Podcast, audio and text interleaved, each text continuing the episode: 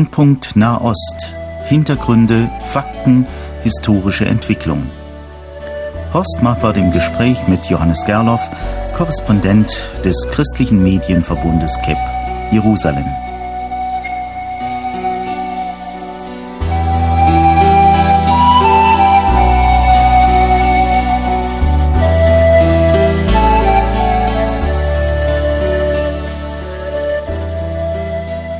Über unserer heutigen Sendung, verehrte Hörerinnen und Hörer, steht natürlich, wie kann es anders sein, das Thema Regierungsbildung in Israel. Jedenfalls soll uns das im Wesentlichen beschäftigen. Ich begrüße Johannes Gerloff in Jerusalem. Hallo Johannes Gerloff. Ja, hallo. Shalom. Sie sind jetzt weniger in Deutschland in der letzten Zeit gewesen. Äh, Sie sind aber auf dem Posten oder gibt es irgendwelche Probleme? Letzten Jahr, wenn ich richtig gezählt habe, 70 Reisegruppen gehabt, denen ich Vorträge gehalten habe. Und da muss man an manchen Stellen äh, etwas kürzer treten, um mit der Zeit hinzukommen und vor allem doch auch immer wieder Zeit haben, um vor Ort recherchieren zu können und nicht nur Vorträge zu halten und zu schreiben und ich sage jetzt einmal nach außen zu geben. Haben Sie denn bei diesen vielen Menschen, die Sie kennenlernen, vielleicht so ein paar besondere Entdeckungen gemacht oder Begegnungen gehabt, die es wert sind, auch noch weitergegeben zu werden? Also was mir immer wieder gesagt wird, ist einfach die, diese Beobachtung, dass doch Israel ganz anders aussieht, wenn man es mit eigenen Augen sieht, als äh, wenn man aus der Ferne oder durchs Radio oder durchs Lesen Israel nur kennt. Und ich denke, von dem, was ich an Feedback bekomme, was Leute mir erzählen, wenn ich ihnen hier begegne, es gibt einfach keinen Ersatz für eine Israelreise. Und von daher möchte ich da einfach Mut machen. Äh, nutzen Sie die Zeit, nutzen Sie die Möglichkeiten, die wir haben und, und kommen Sie nach Israel. Ich habe äh, die Entdeckung gemacht oder Be Begegnungen gehabt mit Menschen, die mehrere Male sogar diese Reise gemacht haben und die gesagt haben, man entdeckt immer wieder Neues, obwohl das Land verhältnismäßig klein ist, aber es gibt so viel zu sehen. Ja, jetzt wollen wir aber nicht sprechen über die landschaftlichen Schönheiten des Landes und die geografischen Gegebenheiten, auch nicht über den Wassermangel, der ja immer wieder ein Problem ist, sondern wir beschäftigen uns mit der Regierungsbildung. Unlängst ist ja diese Regierung ins Amt getreten. Ich habe äh, tagelang Ende März verfolgt und habe so Überschriften gesammelt. Ultrarechte werden Israel mitregieren und Netanyahus verlockendes Angebot, riskante Koalitionen Israel. Das war, war beinahe wie so ein bisschen Panikmache. Wie sieht's denn nun tatsächlich aus, Johannes Gerloff? Also wenn ich mich richtig erinnere, haben wir das ja schon direkt nach der Wahl betont, dass der Rechtsruck in dem Sinn eigentlich nicht vorhanden war. Es stimmt zwar, dass die linkssäkularen Parteien, also die Meretz-Partei und die Arbeitspartei, die Sozialisten, dass die, wenn man die, die beiden vergangenen Legislaturperioden einmal als längerfristige Tendenzen nimmt, dass die ungefähr äh, fast 60 Prozent ihrer Mandate verloren haben. Aber man muss auch feststellen, dass zum Beispiel die nationalreligiösen Parteien, das heißt auf der rechten Seite des Spektrums ähm, die, die, die klassischen Siedlerparteien, ebenfalls 50 Prozent verloren haben. Und von daher muss man sagen, es hat hier ein Zentrumsruck stattgefunden. Oder wenn ich es einmal etwas äh, kurz sagen darf, die, die äh, und etwas salopp sagen darf, die israelischen Le äh, Wähler sind irgendwie zur Vernunft gekommen, haben, haben sich auch auf das, auf das Mitte, auf die Mitte mehr konzentriert. Und das merkt man auch, wenn man heute die Knesset ansieht. Gibt es irgendwelche tieferen Gründe für diesen Gesinnungswandel?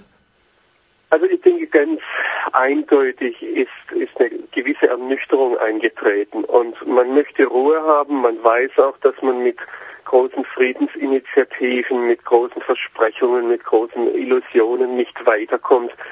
Ähm, man, ja, man konzentriert sich mehr auf die Realpolitik. Man sieht, dass die Wirtschaft eine ganz zentrale Funktion hat. Das heißt, man sucht auch hier Leute, die fachlich kompetent sind. Und, ähm, und ich denke, das merkt man einfach aufs Ganze gesehen. Ähm, dass, dass etwas sowohl auf beiden Seiten, sowohl im linken Spektrum als auch im rechten Spektrum, einfach die Ideologen, diejenigen, die mit, mit quasi religiös oder religiösen Vorstellungen an die Politik herantreten, dass das etwas abgenommen hat, die Leute ernüchterter wurden, nüchterner wurden, ähm, ganz gleich, ob man das jetzt positiv oder negativ sieht. Ja, nun ist ja die neue Regierung dennoch irgendwie phänomenal. Äh, eine unserer Zeitungen hat getitelt, Israels Kabinett braucht einen größeren Tisch. Und da wird dann darauf aufmerksam gemacht, dass ja Netanyahu schon mal an der Regierung war. Da war er mit recht stolz darauf, dass er mit 18 Ministern und sechs stellvertretenden Ministern ein für israelische Verhältnisse ungewöhnlich schlankes Kabinett vorstellen konnte. Aber jetzt ist das ja ein bisschen anders. Äh, ich hörte, es sind also wohl 30 neue Minister oder habe ich mich verhört? Nein, das stimmt schon so. Und es wird dann natürlich auch in sehr vieler Hinsicht gewitzelt über diese Mammutregierung.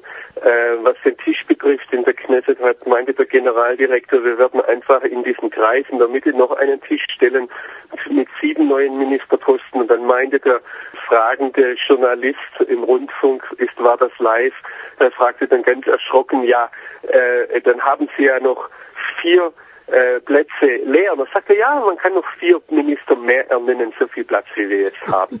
Also ähm, das sind so etwas die Witzeleien, die hin und her gehen. Ja. Natürlich wird viel Kritik geübt. Ähm, interessant ist vor allem, wenn äh, heutige Minister, äh, also neue Minister, jetzt zu Wort kommen. Das heißt, sie werden zitiert vor ein paar Jahren, als es schon einmal größere Regierungskoalitionen gab und man versucht hat, da die ganzen Koalitionspartner mit Ministerposten zufriedenzustellen.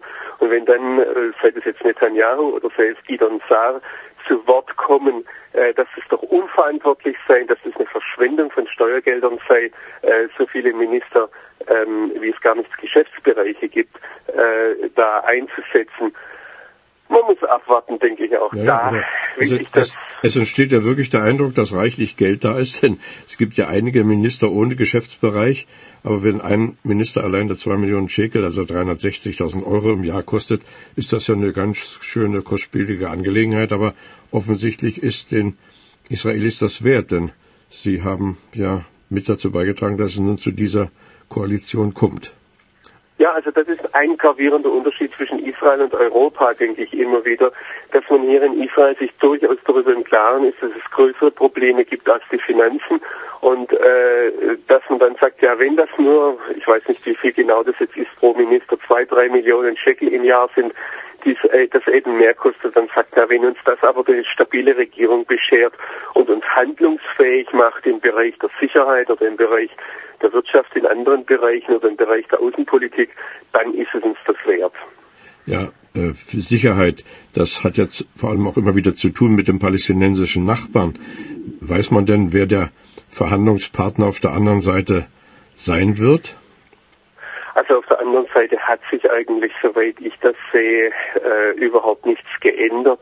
Äh, Im Gazastreifen sitzt die Hamas fest am Ruder. In, in Judäa und Samaria, in der Westbank, ist es nach wie vor, dass eine, ich sage jetzt einmal etwas böse, eine Regierung von Israels Gnaden oder vom Gnaden des Westens an der Macht ist. De facto, wer dort die äh, Gemüter ruhig hält, ist die israelische Armee. Und von daher hat sich da nicht sehr viel verändert. Auch die Gipfel, die wir jetzt äh, zurzeit auf der arabischen Seite sehen, bringen eigentlich nicht sehr viel Neues.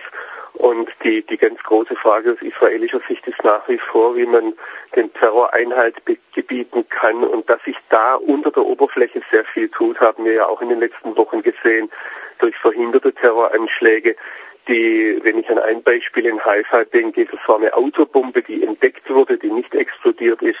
Wenn die explodiert äh, wäre, wäre das wohl der blutigste Anschlag in der Geschichte Israels gewesen. Also von daher, Terror ist nicht aus der Welt. Terror kann jederzeit kommen und das ist die Sache, die auf israelischer Seite eben die Gemüter sehr beunruhigt und auch äh, fragend macht, wie geht man da weiter. Sind das dann Terroristen, die israelische Staatsbürger sind, oder wie erklärt man sich das? Zum einen erklärt man sich das so, dass eben so wie die Sicherheitsmaßnahmen wachsen, auch der, der Erfindungsreichtum der anderen Seite wächst. Und äh, ich meine, das war jedem klar, dass äh, auch eine Sicherheitsbarriere, ein Zaun, eine Mauer nur bedingt Sicherheit bieten kann, dass es zeitlich begrenzte Mittel sind. Ähm, es ist so, dass tatsächlich unter den israelischen Arabern in den vergangenen Jahren ein ich sage jetzt einmal, ein Erwachen da ist, dass da mehr und mehr Leute äh, sich zu Terroranschlägen gegen Israel bereit finden. Aber jetzt im Blick auf die letzten verhinderten oder vereitelten Anschläge kann ich im Moment nicht sehr viel sagen, weil da auch von den Sicherheitsdiensten, von der Armee, von den Geheimdiensten äh, nicht sehr viel Angaben gemacht werden. Herr Gerloff, nun haben Sie uns öfter etwas erzählt über Herrn Liebermann und seine Partei. Den haben Sie uns so ein bisschen als radikal äh, geschildert. Ist das noch äh, so oder ist, wird er jetzt in der Koalition zahmer? Also er wird generell als radikal dargestellt und zwar deshalb, es ist ein russischer Neueinwanderer, er spricht wohl vor allem auch die russischen Neueinwanderer an. Äh, er, er ist säkular und von daher ist er, passt er überhaupt nicht, sagen wir einmal, ins rechte Spektrum hier, ins traditionell rechte Spektrum, weil er sehr auf der einen Seite dafür ist, dass Israel ein jüdischer Staat ist, auf der anderen Seite wird er von den Orthodoxen als der Schweinefleischfresser verteufelt. Er möchte das gerne legalisieren, dass überall Schweinefleisch verkauft werden kann.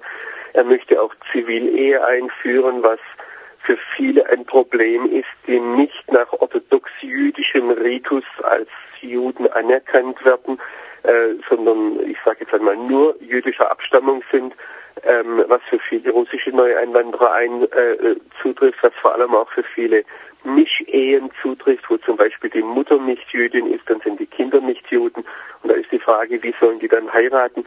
Ähm, Herr Liebermann geht sehr pragmatisch vor und ähm, was ihn eben in Verruf gebracht hat, ist seine Einstellung gegenüber Arabern. Er ist sehr hart gegenüber israelischen Arabern, die offen ihre Sympathie für die Hamas oder die Hisbollah zum Ausdruck bringen. Und das sagt er, äh, wer hier nicht loyal gegenüber der, der israelischen Demokratie grundsätzlich sein möchte, sondern Terrororganisationen wie Hamas oder Hisbollah unterstützt, äh, der hat auch kein Recht, hier Staatsbürger zu sein. Und er denkt da ganz laut und ganz offen darüber nach, dass er sagt, ja, wenn wir zu einem Frieden mit den Palästinensern kommen wollen, dann müssen wir doch nicht unbedingt Siedlungen räumen. Wir könnten doch auch israelisch-arabische Städte und Dörfer an die palästinensische Autonomie abtreten. Und das ist eben, äh, ich sage jetzt einmal, die Radikalität. Er tritt sehr eindeutig für einen jüdischen Staat Israel ein, wobei er, wenn man die Landfrage betrifft, vielleicht weiter links steht als die bislang linken Parteien in Israel, die nie darüber nachgedacht haben, Land an die Palästinenser abzugeben, das vor 1967 schon Israel war. Also von daher, es lohnt sich, diesen Mann zu beobachten. Da wird es bestimmt auch noch manche Überraschungen geben. Aber ich würde ihn nicht so schnell nach links oder rechts im Spektrum einordnen wollen, nur weil er etwas populistisch vorgeht. Ähm, er ist zum Beispiel ganz eindeutig für einen Palästinenserstaat und widerspricht da seinem Koalitionspartner Benjamin Netanyahu, der bislang sich da äh, doch sehr viel mehr zurückhält und, und nicht eindeutig von einer Zwei-Staaten-Lösung sprechen möchte. Ja, aber das hat ja zum Beispiel die frühere Außenministerin, die Zivilivni, hat das getan und ist ja mit ihrer Zwei-Staaten-Theorie oder mit der Forderung nach äh, zwei Staaten dort im Nahen Osten hat sie sich nicht durchgesetzt. Aber nun wird dann offensichtlich der Herr Liebermann diese Rolle übernehmen und man steuert vielleicht dann doch endlich auf zwei Staaten zu? Oder wie sehen Sie das? Ich denke, dass wir da aufpassen müssen, dass wir ein Thema, das uns in Europa und den Amerikanern natürlich sehr am Herzen liegt, eine Zwei-Staaten-Lösung, ähm, dass man das nicht überbewertet. Die Frage, ob zwei Staaten ja oder nein, wird hier im Lande gar nicht so groß diskutiert. Das hängt zum einen daran, wir haben das auch in dieser Sendung schon immer wieder äh, erwähnt, dass auf palästinensischer Seite gar nicht so stark der Nachdruck da ist, wir wollen zwei Staaten. Die Hamas möchte gar keinen Staat. Sie möchte nur den Staat Israel vernichten, aber keinen Palästinenserstaat dafür haben. Und da fragt man sich, warum soll man auf israelischer Seite über zwei Staaten reden, wenn auf der anderen Seite äh, gar nicht konstruktiv in diese Richtung gedacht wird. Und die andere Sache ist, man ist, ist, sich eigentlich durch die Bank weg, auch ein Netanyahu ist sich darüber im Klaren, dass er kein Besatzer sein möchte, dass er die Palästinenser in irgendeine Form von Autonomie entlassen möchte. Und die Frage ist da, ob man diese Autonomie Staat nennen soll. Auf der anderen Seite muss man sagen, dass diejenigen, auch eine Frau Livni, die für einen Staat ist, möchte, dass dieser Staat entmilitarisiert ist. Das heißt, die Palästinenser werden auch nach den linkesten Israelis nie eine äh, Luftwaffe oder eine Panzerarmee haben. Israel wird sich immer ein Mitspracherecht in der Außenpolitik der Palästinenser einbehalten. Und von daher ist die große Frage, inwieweit es nicht sehr viel realistischer ist, wenn Netanyahu von einer Autonomie spricht, als von einem unabhängigen Staat, der eben doch nie unabhängig sein wird, wo es immer Grund geben wird, sich dann über Israel zu ärgern und wo letztlich alles, was bisher gesagt wird von zwei unabhängigen Staaten, die nebeneinander da sein sollen, gleichberechtigt möglicherweise noch, das sehe ich, so wie im Moment, wenn ich die, die, die Konstellationen ansehe, wenn ich die Vorstellungen ansehe, wenn ich die ähm, sicherheitsstrategischen Überlegungen ansehe, dann halte ich das schlicht und einfach für eine Illusion. Und von daher ist die Frage, ähm, was da jetzt letztlich tatsächlich hinter den Worthülsen, die hier hin und her geworfen werden, äh, steckt. Und äh, da muss man sagen, da glaube ich, dass im, im Gros der israelischen Bevölkerung äh, gar keine so große Uneinigkeit besteht. Man ist sich im Klaren, man möchte die Palästinenser loswerden, die sollen selber über ihr Leben verfügen. Aber eben, und jetzt kommt das große Aber, man wird keine Revolutionsgarten der Iraner in Ramallah sitzen haben. Das heißt, da wird immer irgendeine Schranke da sein, die eben die Außenpolitik der Palästinenser in gewisser Weise einschränken wird. Ja. Welche Schwerpunkte kann dann bei dieser verworrenen Lage der neue Regierungschef Netanyahu setzen? Zunächst einmal wird er genauso wie die vorherigen Regierungen weiter reagieren auf das, was äh, passiert. Ich denke nicht, dass wir jetzt eine riesige Wende erleben werden äh, ich denke, ein ganz wichtiger äh, Schwerpunkt wird die Wirtschaftspolitik sein, ähm, wo natürlich die Weltwirtschaftskrise äh, sich auch auf Israel auswirkt und man sich fragt, wie kann man hier Arbeitsplätze erhalten, neue Arbeitsplätze schaffen, in welcher Weise entwickelt sich die israelische Wirtschaft weiter. Ähm, ein entscheidender Punkt ist ganz gewiss die Sicherheitspolitik, ja. Sowohl intern als auch äh, im Blick zum Beispiel, wenn ich das, das ganz andere Ende nehme, des Iran. Bleibt doch eine Bedrohung durch den Iran. Aber das sieht man auch mehr und mehr in Israel, dass Israel an diesem Punkt nicht allein steht, sondern dass Israel eingebunden ist in einen Westen, der diese Bedrohung durchaus sieht und äh, eben versucht, damit umzugehen.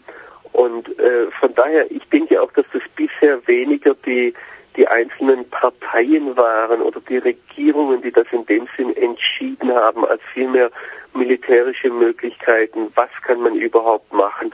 Und wenn wir sehen, der Verteidigungsminister wird dasselbe bleiben. Und es ist ja interessant, dass man von einem Rechtsruck spricht und von einer Rechtsregierung, in der Ehud Barak Verteidigungsminister ist und die Sozialisten, also die Arbeitspartei, sich ganz hat einbinden lassen als ein sehr entscheidender, wichtiger Koalitionspartner. Ja, also rechts heißt immer äh, vereinfachen mal kein Land aufgeben, stärken, während die Linken eher auch bereit sind, auf Land zu verzichten, in der Hoffnung, dadurch Frieden zu schaffen. Stimmt das?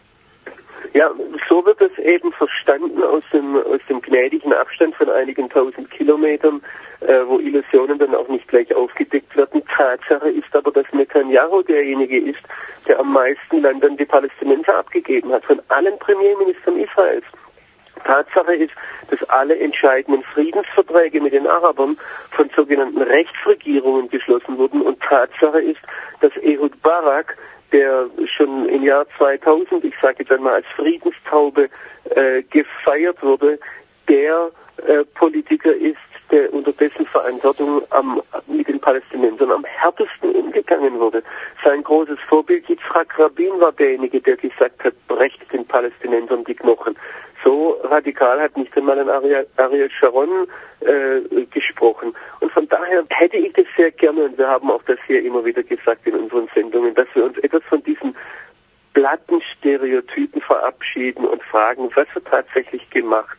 Und äh, wir sehen das zum Beispiel unter der Regierung Olmert jetzt, diese ganzen Militäraktionen im Sudan, die etwas äh, ähm, jetzt langsam aus welchem Grund auch immer aufgedeckt werden, ähm, dass israelische Luftangriffe im Sudan waren. Das waren sehr waghalsige, sehr äh, weitreichende Militäroperationen und das hat überhaupt nichts mit der politischen Konstellation zu tun.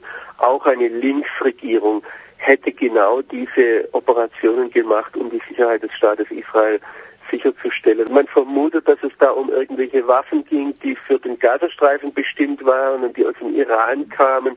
Und man vermutet jetzt auch, dass diese ganzen Dinge über amerikanische Medien herausgelassen werden, dass das auch damit zusammenhängt, dem Iran zu zeigen, ihr könnt so nicht weitermachen. Aber was wir an dieser ganzen Sache sehen, ist, dass doch eben im Hintergrund gerade militärisch sehr viel auch läuft, das wir gar nicht wissen. Ja. Jetzt äh, übernimmt die Regierung ja auch alte Probleme, die neue. Eines der großen Probleme ist der von Ihnen ja häufig auch genannte hier in unseren Sendungen Gilad Shalit, dieser Soldat, der von Palästinensern entführt wurde, jetzt als Geisel gehalten wird, in der Hoffnung also sehr viel rauszuschlagen, weil Israel sich ja sehr einsetzt für seine Soldaten und dafür ein alles Mögliche opfert, um Gefangene oder selbst Tote, getötete Soldaten wieder zurückzubekommen. Wie, wie sieht's aus? Gibt's neue Nachrichten? Also man hat wohl in den letzten Wochen gehofft, dass dieser Regierungswechsel jetzt so ein Fenster der Gelegenheit ist, um Gilad Shalit aus dem Gazastreifen herausholen zu können.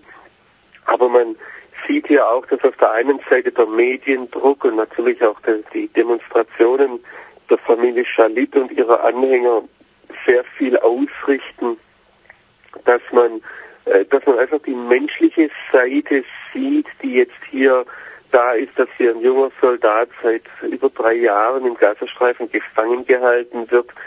Ähm, das ist die eine Seite. Auf der anderen Seite sieht man aber doch auch, dass äh, ganz gleich welche israelische Regierung das ist, die Verantwortlichen darüber nachzudenken haben, äh, was jetzt eine Freilassung von 400, 500, vielleicht 1000, aber man spricht zurzeit um 450 Palästinensern, was das bedeuten ja, wird. Das ja. hat man ja früher auch schon gemacht. Es sind ja bei früheren Aktionen sind ja weit über 1000 Palästinenser freigelassen worden, um ähm, auch jüdische Soldaten wieder nach Haus zu bekommen oder sogar die Leichen. Äh, eine Organisation von von Angehörigen von Terroropfern, die das ausgerechnet hat, dass über 50 Prozent der Freigelassenen eben zurückkehren. Und der, äh, das große Problem ist, wenn man heute Leute freilässt, die das Know-how haben, zum Beispiel wie Selbstmordattentate durchzuführen sind, dass damit zu rechnen ist, dass dann, äh, um hier ein Soldatenleben zu retten, dass es letztlich eine, äh, eine ganze Anzahl von weiteren Terroropfern das Leben kosten wird in der Zukunft durch diejenigen, die jetzt freigelassen werden. Und das ist eben die, die große Frage, wie sich hier eine israelische Regierung verantwortlich verhält. Ähm, ich glaube auch hier in diesem Bereich, dass wir viel nicht mitbekommen, was hinter den Kulissen läuft. Viele Überlegungen, äh, die, die hier von den Unterhändlern angestellt werden. Und ähm, es ist ein sehr emotionaler Punkt, es ist eine sehr, sehr ergreifende Frage, auch wenn man sich überlegt, das könnte mein Sohn sein, der jetzt dort äh, gefangen sitzt.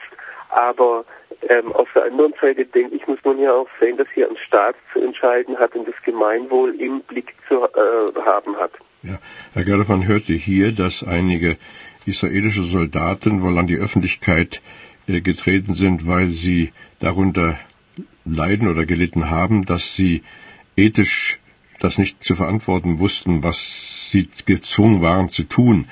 Äh, das ist ja eigentlich auch noch nicht da gewesen, dass Soldaten sich melden und sagen, also so wie wir das machen müssen oder sollen, können wir es eigentlich nicht machen. Ist das äh, hier nur eine kurze Meldung gewesen oder war das ein Problem in Israel? Zunächst einmal, wir haben das nach jedem Krieg in Israel, dass da hinterher überlegt wird, was war gut, was war schlecht und dass da eine Auswertung betrieben wird. Das ist der eine Punkt. Der zweite Punkt, es gab immer wieder nach Militäraktionen, dass das laut wurde, auch wenn ich zum Beispiel an den Bombenangriff auf Salah Schrade denke, den Leiter des militärischen Armes der Hamas, bei dem dann 14 Menschen ums Leben kamen und dahinterher die Piloten kamen und gesagt haben, wir haben zu viele Unschuldige getötet, das können wir mit unserem Gewissen nicht vereinbaren. Das gehört zur israelischen Gesellschaft dazu und wir müssen jetzt aber eines sehen, dass wenn das stimmt, dass die Hamas menschliche Schutzschilde verwendet, wenn das stimmt, dass sie ganz bewusst zum Beispiel um äh, Todeszonen zu erkunden Kinder rausschickt oder alte Frauen und dann eben äh, israelische Soldaten trotzdem Schießbefehl bekommen. Und die sehen sehr genau, was sie machen, ähm, dass das natürlich in ethische Dilemmata führt, das ist eine ganz, ganz klare Frage. Damit beschäftigt sich auch die israelische Armee seit Jahren, wie man damit umgeht. Sie weiß, sie muss ihren Soldaten klare Anhaltspunkte geben. Aber man weiß auf der anderen Seite auch, dass Krieg immer Krieg ist und dass ähm, auf der einen Seite die größere Zielgenauigkeit und das, dass man sieht, wenn man da im Visier hat, auch von der anderen Seite genutzt wird, um hier menschliche Schutzschilde oder Kinder einzusetzen ähm, und zu hoffen, dass dann eben äh, von der israelischen Seite nicht geschossen wird, dass das ganz bewusst gemacht wird, hat mir zum Beispiel Bararayan, der Sohn dieses Hamas-Führers Nizarayan, der jetzt im, im Januar äh, durch eine Bombe im Jabalia-Flüchtlingslager mit 16 seiner Familienmitglieder getötet wurde, hat es ganz offen gesagt. Bararayan hat mir gesagt, äh, also die Israelis haben ihn angerufen, haben gesagt, jetzt wird ein Haus bombardiert. Du hast drei Minuten Zeit zu gehen, um Menschenleben praktisch äh, retten zu können. Und dann hat er gesagt, und wir sind stattdessen aufs Dach gegangen, haben noch die Nachbarn eingeladen und haben festgestellt, dann bombardieren die Israelis nicht. Und in dem Fall haben sie jetzt eben doch bombardiert und haben da offensichtlich, so sagt mir sein Sohn, denjenigen getroffen, der diese ganze Taktik erfunden hat. Und äh, von daher, das ist eine sehr, sehr zweischneidige Sache. Wer ist jetzt da schuld? Derjenige, der menschliche Schutzschilde verwendet oder derjenige, der sie nicht mehr beachtet? Lieber Jens Gerloff, ganz herzlichen Dank. Es ist immer wieder interessant, Ihnen zuzuhören, weil Sie so viele interessante Leute auch treffen. Wir haben es uns zur Regel gemacht, zu einer liebgewordenen Regel am Ende unserer Sendung ein Gebetsanliegen zu nennen, in der Hoffnung, dass auch einige unserer Hörer das aufgreifen. Was empfehlen Sie uns heute mit wenigen Sätzen? Ich denke, dass wir heute ganz fraglos für die neue israelische Regierung beten sollen, dass sich diese breite Koalition zusammenfindet, dass sie handlungsfähig wird und vor allem auch, dass der Regierungschef Benjamin Netanyahu, um jetzt einen Namen aus der Namensvielfalt zu nennen, dass er äh, wirklich das, gute Entscheidungen treffen kann, die sich langfristig als äh, gut und fruchtbar, fruchtbringend für die Menschen ja. in der Re Region hier auswirken. Das wollen wir gerne ich denke aufgreifen. auch auf beiden Seiten. Ja, ja, wollen wir gerne aufgreifen, also für die neue Regierung unter Netanyahu. Das war, verehrte Hörerinnen und Hörer, unsere neue Folge von Brennpunkt Nahost, heute zur Regierungsbildung in Israel. Ich bedanke mich fürs Zuhören. Danke Johannes Gerloff in Jerusalem. Wir verabschieden uns jetzt und sagen Gott segne Sie. Shalom.